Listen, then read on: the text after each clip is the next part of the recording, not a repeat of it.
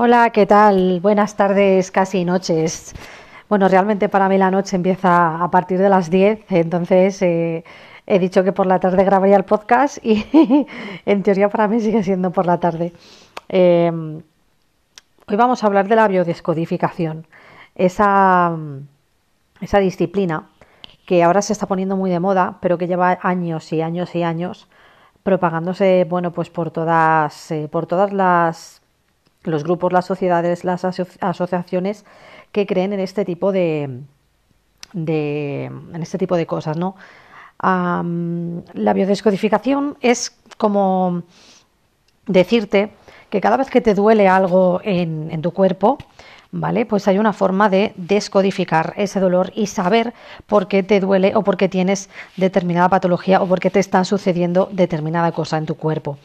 Yo creo, y además, eh, aparte de todas las personas que leo, todo lo que he estado investigando por mi cuenta y aparte pues tengo amigos que son coaches, psicólogos, terapeutas, doctores, que también hablo muchísimo con ellos, llevo ya años investigando esto, me cuentan y me confirman que efectivamente casi todos eh, los, los problemas de la sociedad y los problemas de las personas están asociados a sus emociones y a conflictos internos.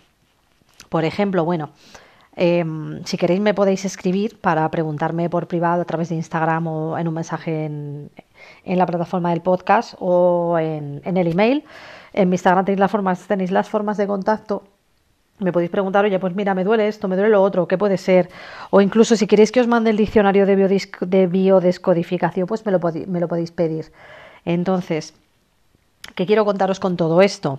Pues mira, por ejemplo, voy a poner varios ejemplos de varias dolencias, entre ellas algunas que me han pasado a mí, entre ellas algunas que les han pasado a amigas, eh, conocidas, conocidos, amigos, familiares míos, eh, que, bueno, que al final resulta que todo coincide y estas coincidencias pues no son tan coincidencias, el universo sabe lo que hace y tenemos que tener plena confianza en el plan divino. Y cuando normalmente manda una enfermedad o manda una patología, es para que esa persona se dé cuenta de que su cuerpo le está gritando y de que su cuerpo le está advirtiendo sobre algo para que lo transmute. Todo es energía en esta vida, todos somos energía y todo es energía, la materia es energía. Y nosotros podemos transformar esa energía positivamente para trascender y sobre todo para eh, aprender, porque hemos venido a hacer un aprendizaje a este planeta y a veces ese aprendizaje es un poquito más duro de lo normal porque si no, no lo aprendemos. Entonces, el plan divino es muy inteligente y el plan divino sabe lo que hace. Entonces, bueno, y muchos os preguntaréis, Jolín, pues es que un familiar mío se murió de cáncer, el tan temido cáncer. Yo creo que es de lo primero que vamos a hablar, ¿vale? Porque mm, muchos además me lo habéis preguntado, que a ver cuando, cuando hablaba de las emociones eh, asociadas a esta, a esta dolencia, a esta patología, y bueno, pues eh, sobre todo Todas las personas que conozco que han tenido cáncer o familiares con cáncer, de hecho uno de mis familiares familiares lo tuvo, eh, mi tío, que falleció hace muchos años, pues bueno, viene a ser algo así como un conflicto de identidad y desvalorización. Y sobre todo algo que no se ha superado, es eh, un conflicto del pasado, algo que tienes ahí guardado, es un rencor, una, una herida no deja de ser una herida. Todas las, enfermedades, todas estas dolencias son heridas internas, son emociones que están ahí eh, estancadas y que no se han trabajado y que no se han soltado y que no se han, ni siquiera se han dicho. Entonces, hay que empezar por decir cómo te sientes. La mayoría de las personas que tienen esta enfermedad o que han pasado por esta enfermedad nunca dicen lo que sienten. Tengo una prima eh, que lo pasó, pasó uno de pecho y era la persona más introvertida que te puedas eh, echar a la cara, se estresaba por cualquier cosa, nunca te decía cómo se sentía, eh, claro. Entonces, al final, este tipo de personas tiene que hacer un trabajo muy grande eh, ella lo superó, ¿vale? Tienen que hacer un trabajo muy grande para trabajar estas heridas y no creerse que son inútiles, perdonarse a sí mismos, liberarse del pasado.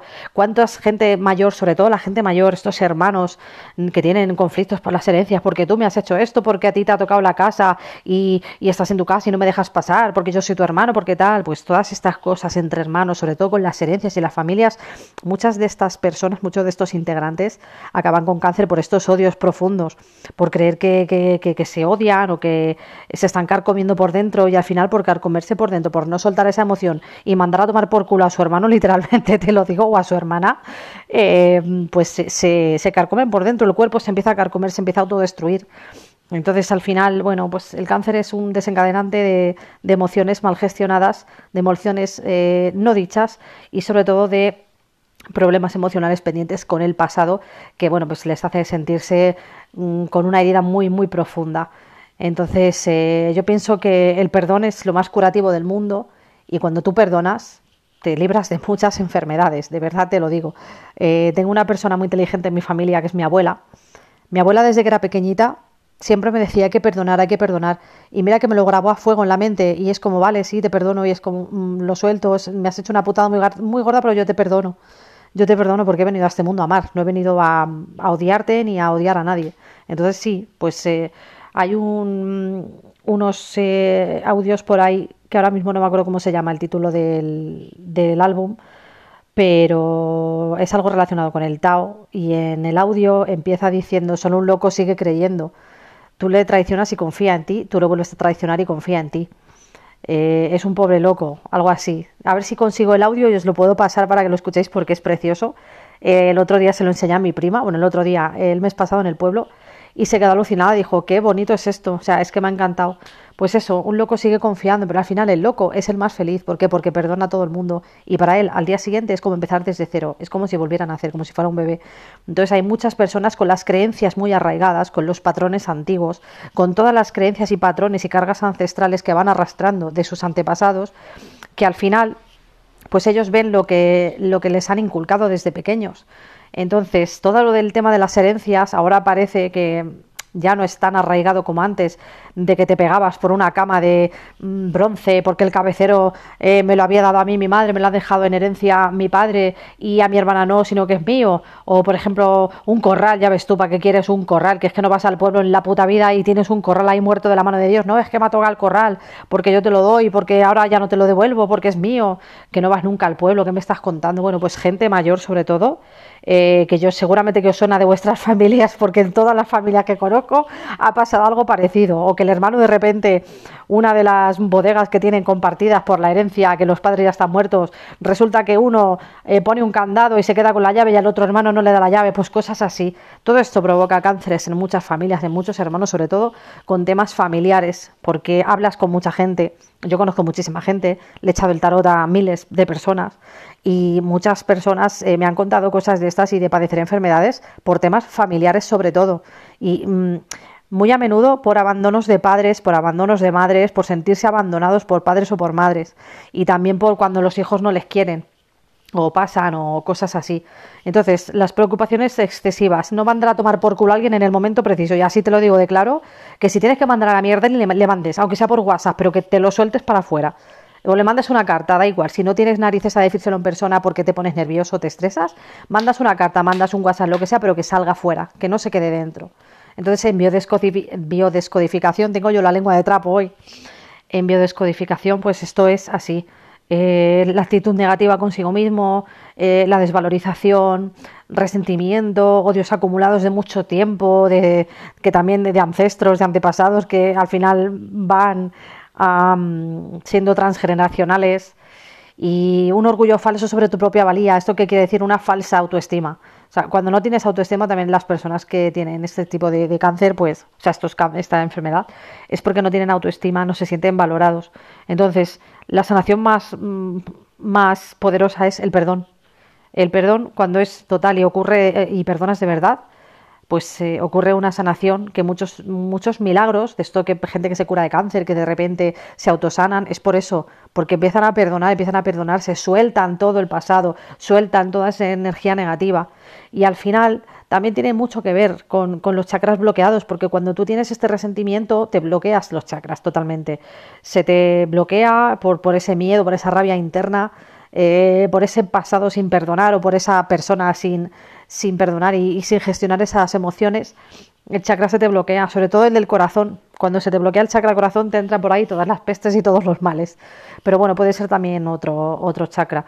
Entonces, bueno, siempre que un chakra se te, bloquea, si no haces la, el tratamiento correspondiente, pues al final mm, te entran todas las pestes, como digo yo, y, y ocurren cosas eh, como el cáncer que muchas veces son historias de superación.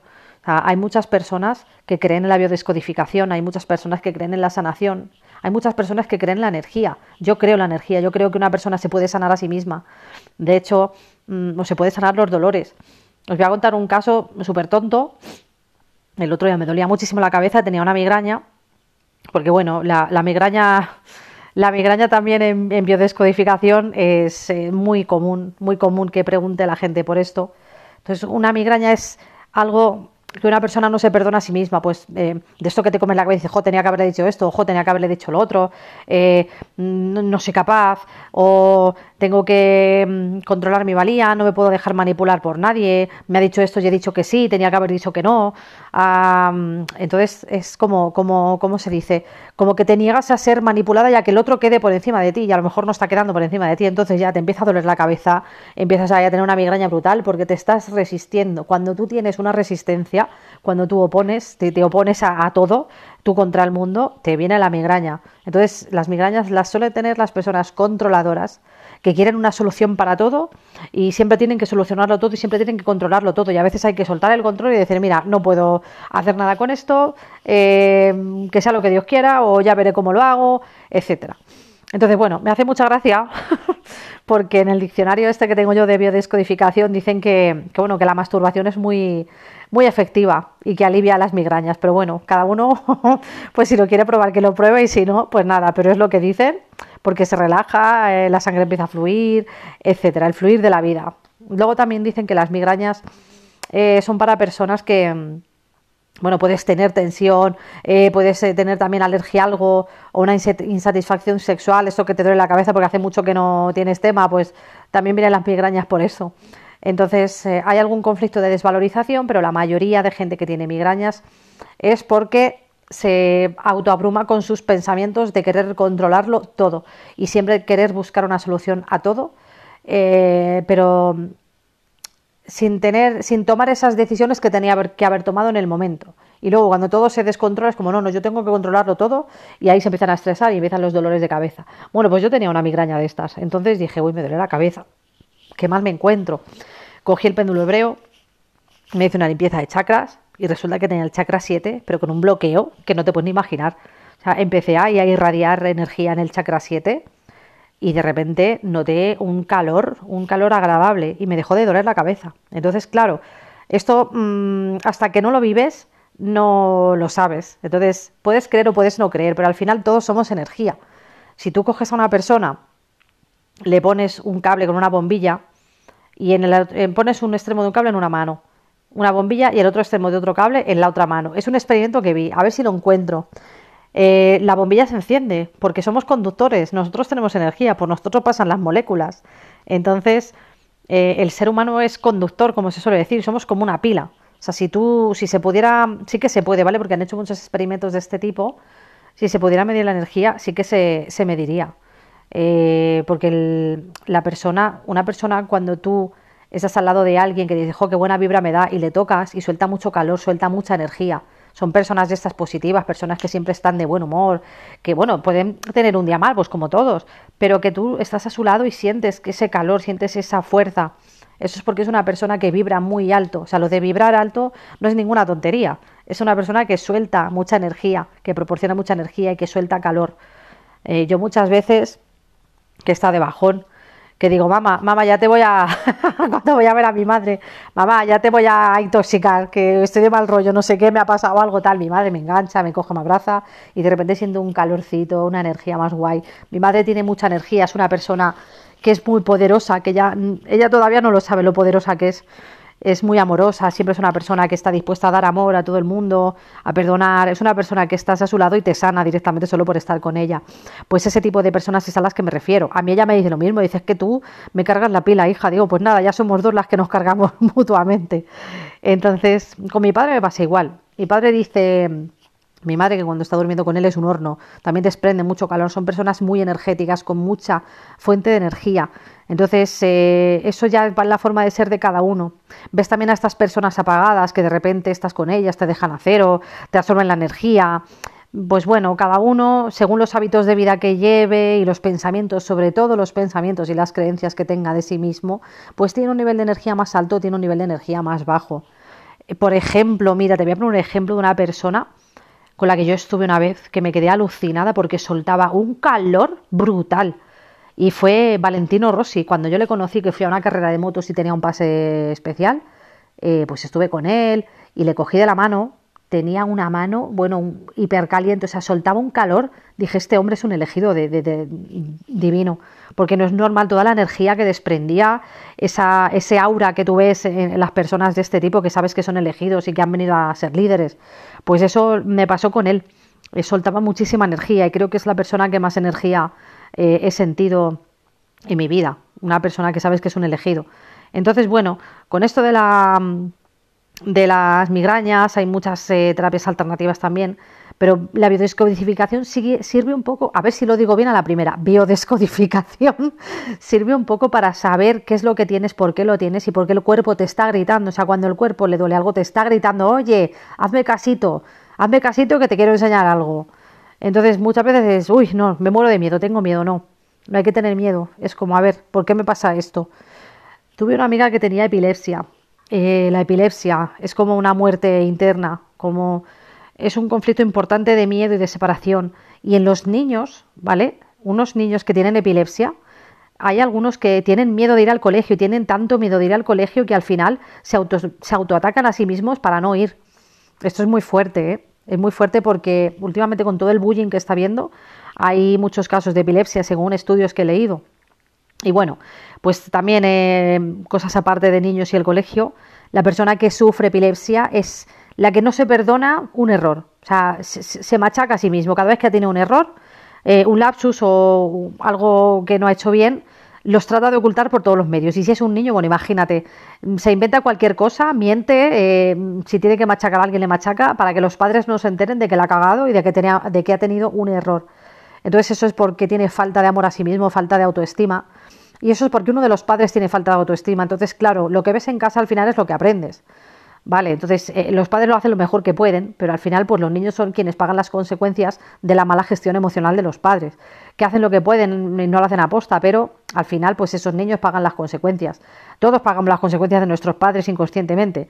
Ojalá les hubieran dado gestión emocional en el colegio cuando eran pequeños, pero bueno, en esas épocas pues no, no lo había. Eh, las antiguas generaciones pues ya sabemos que eran un poco oscas, pero bueno, también depende de la educación que, que, les dieron. Por ejemplo, en mi familia paterna eran todos más brutos que un arado, pero en mi familia materna, pues había más cariño, había más, había más amor, había más inteligencia emocional. Entonces, bueno, pues somos una mezcla explosiva, mis hermanos y yo. Así que bueno, eh, finalizando con la epilepsia, eh, esta gente que tiene epilepsia para compensar ese vacío interior que tienen consigo mismos, intentan que los demás les llenen. Tienen deseos eh, de violencia, de, de, esa agresión brutal que no saben cómo sacarla y al final esa agresión se vuelven contra sí mismos. Entonces, cuando tienen una crisis de epilepsia, pues es una forma de autoagredirse. Entonces, las primeras crisis, ¿qué pasa con eso? Que cuando tiene una crisis, los padres se preocupan, ya no se acuerdan de ese error que ha cometido. Es como, ay, ay, ay, mi niño, ay, mi niña, que tiene epilepsia, pobrecito, están pendientes de ellos. Entonces, cuando reciben atención y afecto, el niño inconscientemente hace eso, su cuerpo, su mente inconsciente, para recibir esa atención y ese afecto, y si la cagan, eh, comete errores o mata a un animalito, no pasa nada porque papá y mamá, si tengo epilepsia, me van a querer y me van a cuidar. Algo así, ¿vale? Entonces, bueno. Eh, cuando pasa eso, eh, el cuerpo te dice que es tu momento de darte cuenta, que lo único que tienes que hacer para recibir afecto, pues es eso, es eh, sentir que, conmueves a los demás y la forma de hacerlo no es así, sino que tienes que sembrar, tienes que cultivar ese afecto, tienes que hacer que la gente te quiera por cómo eres, por quién eres y estar orgulloso de quién eres, no hacerte sufrir a ti mismo para recibir ese cariño, porque no te crees suficiente. Ese es el conflicto de, epilepsia, es muy fuerte esto al final muchas personas dicen, jolín. Luego, por ejemplo, me acuerdo eh, con qué otra cosa fue lo que con una, un familiar, no me acuerdo si fue mi padre, mi madre o mi tío, no me acuerdo, creo que fue mi padre, que me decía, jolín, pues es que me duelen los pies, porque los tengo agarrotados, porque tal, porque me duelen las plantas de los pies al andar, porque tal, porque cual. Entonces lo busqué en mi biodescodificación y también el problema que tenía en la columna vertebral y le dije, mira papá, digo, aquí pone esto. Papá, papá, se lo leí y era un conflicto familiar. La columna vertebral siempre es la familia, la estabilidad familiar, el conflicto con la familia, sobre todo con la madre. la médula espinal, etcétera. Y le conté, le leí lo que ponía del conflicto con la madre, tal, de que no se sentía querido, porque su padre, etcétera. Bueno, la familia de mi padre, mis abuelos es que eran muy especiales, pero es lo que te digo, hicieron lo que pudieron. Los ancestros al final y los patrones ancestrales pues se van heredando de padres a hijos y hay que romper esos patrones y esas creencias y para eso sirve mucho la biodescodificación. Y yo le dije, papá, digo, te duelen los pies porque no quieres seguir caminando porque estás cansado, estás harto de los conflictos con tus hermanos, de los conflictos con tu vida, de todo lo que te pasa eh, con las cosas que tienes pendientes, estás cansado de caminar y los pies te están diciendo, estoy cansado. Entonces es como que tienes que hacerles caso, te están gritando, hola, somos tus pies, queremos que sepas que estás cansado, pero que tienes que descansar y cuando descanses vas a volver a la carga, algo así. Vale, entonces me dice, Jolines, ¿qué razón tiene eso? Tal, no me lo creo mucho, pero en eso tiene razón, me decía. Así que en mi caso, pues mira, me pasó hace poco que tenía una anemia eh, de caballo y es por desvalorización familiar. Claro, yo decía, Jolines, digo, si a mí mi padre y mi madre me adoran, me quieren mucho, ¿de qué desvalorización familiar es el problema que tengo yo con la sangre y tal? Porque la anemia es falta de hierro, falta de sangre, y el hierro es Fe, que significa fe. O sea, el, el elemento químico del hierro es fe. ¿Qué pasa cuando no tienes hierro? Que te falta fe en la vida, que te falta fe. Entonces, bueno, yo he tenido un momento puntual de bajón, que sí que es verdad que he tenido ahí un poco de falta de fe, sobre todo pues en el tema amoroso, porque bueno, pues cuando tuve la ruptura de, mi pareja, mi expareja, eh, pues esa falta de fe al final dices, es que al final no voy, a, no voy a encontrar una persona que tal, pues esas cosas que nos decimos cuando que tampoco te duran mucho, te duran un día o dos, pero al final el cuerpo, fíjate lo que es el inconsciente, que tú dices, venga, voy a seguir adelante, voy a seguir con mi gimnasio, con esto, con otro, con lo demás allá, y al final la mente inconsciente es la que manda sobre la consciente. Por eso son muy buenas las hipnosis, las hipnosis ericksonianas o las meditaciones. Y esas repeticiones cuando estás eh, en momento de ondas Z, no de ondas de las otras ondas que son las que no las que emites cuando estás consciente, sino las que estás emitiendo cuando estás a punto de dormirte o cuando te acabas de despertar, que son las ondas Z. Ahí es cuando te tienes que repetir todo eso de soy poderosa, soy sana, tengo un cuerpo sano, etcétera, porque ahí es cuando va a hacer efecto en tu mente inconsciente. Entonces, ¿qué sucede? Bueno, pues que cuando tuve la anemia esta, eh, era un conflicto de desvalorización familiar y decía, pero si a mí mis padres me quieren, mi madre me, da un amor brutal, mi padre también, digo, no entiendo nada. Claro, hablando con mis padres, investigando el árbol genealógico familiar, mi padre fue abandonado por sus padres cuando era pequeño. Tuvo un abandono, tiene una herida de abandono, pues eso, que ha transferido de padres a hijos. Yo creo que mm, a lo mejor, no sé si mis hermanos tendrán herida de abandono, no lo he hablado con ellos, pero por algunas actitudes, pues igual sí que puede ser. Pero sobre todo en mi padre lo he visto muy claro. Su abuelo, o sea, mi abuelo, eh, cuando era pequeño no le hacía ni puñetero caso, no le daba amor. Mi abuela también pasaba un poco del tema. O sea, eran personas que, claro, con la educación que habían recibido no me extraña que fueran así. Porque mi bisabuelo es ojito. Pero bueno, son ancestros, son patrones, son creencias y al final, bueno, pues esa desvalorización de mi padre ha pasado a mi generación. La desvalorización de mi madre, por lo mismo que no era valorada por su padre, mi abuelo valoraba a mis tías y a ella no la valoraba, pues ese concepto de desvalorización al final ha pasado inconscientemente de padres a hijos. Y yo digo, claro, yo, yo estaba flipando porque digo, ¿qué desvalorización tengo yo? Digo, si mis padres me quieren, mis padres me adoran y yo a ellos. Pero claro, si ellos no han sido valorados por sus padres, al final esas cargas ancestrales también se trabajan mucho en biodescodificación. Y cuando te pasan cosas que no sabes por qué te pasan, dices, pero bueno, ¿y eso por qué me pasa si mis padres mm, no tienen esto? Pues tienes que ir al transgeneracional, sobre todo mirar en los ancestros, preguntar a tus padres por sus padres. Si tus abuelos están vivos, preguntarle por sus abuelos, por sus padres, por sus hermanos, porque al final toda esa carga aunque no te lo creas, de verdad que es que alucinas. Hay un libro muy bueno, que también hay una serie en Netflix, que la están, eh, la están ahora poniendo por, por, las nubes, se llama Mi Otra Yo. Eh, si te interesan estos temas de constelaciones familiares, cargas ancestrales, trabajos de biodescodificación familiar, eh, te recomiendo que la veas. Y te recomiendo que te leas el libro también, que creo que se llama Este dolor no es mío. Lo voy a, a ver si lo puedo poner en stories para, para que lo tengáis a mano. Y si queréis os lo leéis, para mí es mi próximo libro que me voy a leer, que ahora me estoy leyendo otro. Y también si queréis el diccionario de la biodescodificación, pedírmelo por mensaje privado en Instagram, arroba universilvi, y si queréis os lo envío, porque la verdad que es muy interesante, también hay muchas prácticas de meditación, ejercicios de PNL, eh, hipnosis ericksoniana, eh, hipnosis miltoniana, todo tipo de, de, prácticas para que puedas ir ejercitando tu mente y sobre todo aprender a escuchar a tu cuerpo. Fíjate que esto mm, creo que me pasó hoy o ayer. Hay muchas cosas que le quieres decir a muchas personas y por X o por Y no puedes, si lo tienes ahí dentro. Bueno, pues si no puedes decírselo a esa persona, porque a lo mejor es alguien que se te ha muerto, o porque a lo mejor es alguien que ha desaparecido de tu vida y no, no tenéis contacto, eh, no sabes nada y no puedes decirlo. Bueno, lo primero que te recomiendo es que lo escribas. Mejor fuera que dentro siempre, y que lo escribas a mano. Nada de ordenador. Nada de ordenador. La escritura tiene más impacto emocional, eh, la escritura a mano, la escritura manual, tiene más impacto emocional y visual que, la escritura en ordenador. Porque al final, cuando lo escribes a mano, tu mano lo está sintiendo más que si escribes en unas teclas, ¿vale? Entonces te recomiendo que lo escribas y que si puedes decírselo, se lo digas. Pero muchas veces los dolores de rodilla, ¿vale? A mí me ha pasado con la izquierda, que decía, estaba sentada de repente pensando en cierta persona y digo, madre mía, pues tenía que haber dicho esto, tenía que haberle dicho lo otro, porque tenía que haber dicho lo de más allá, porque tal, porque cual.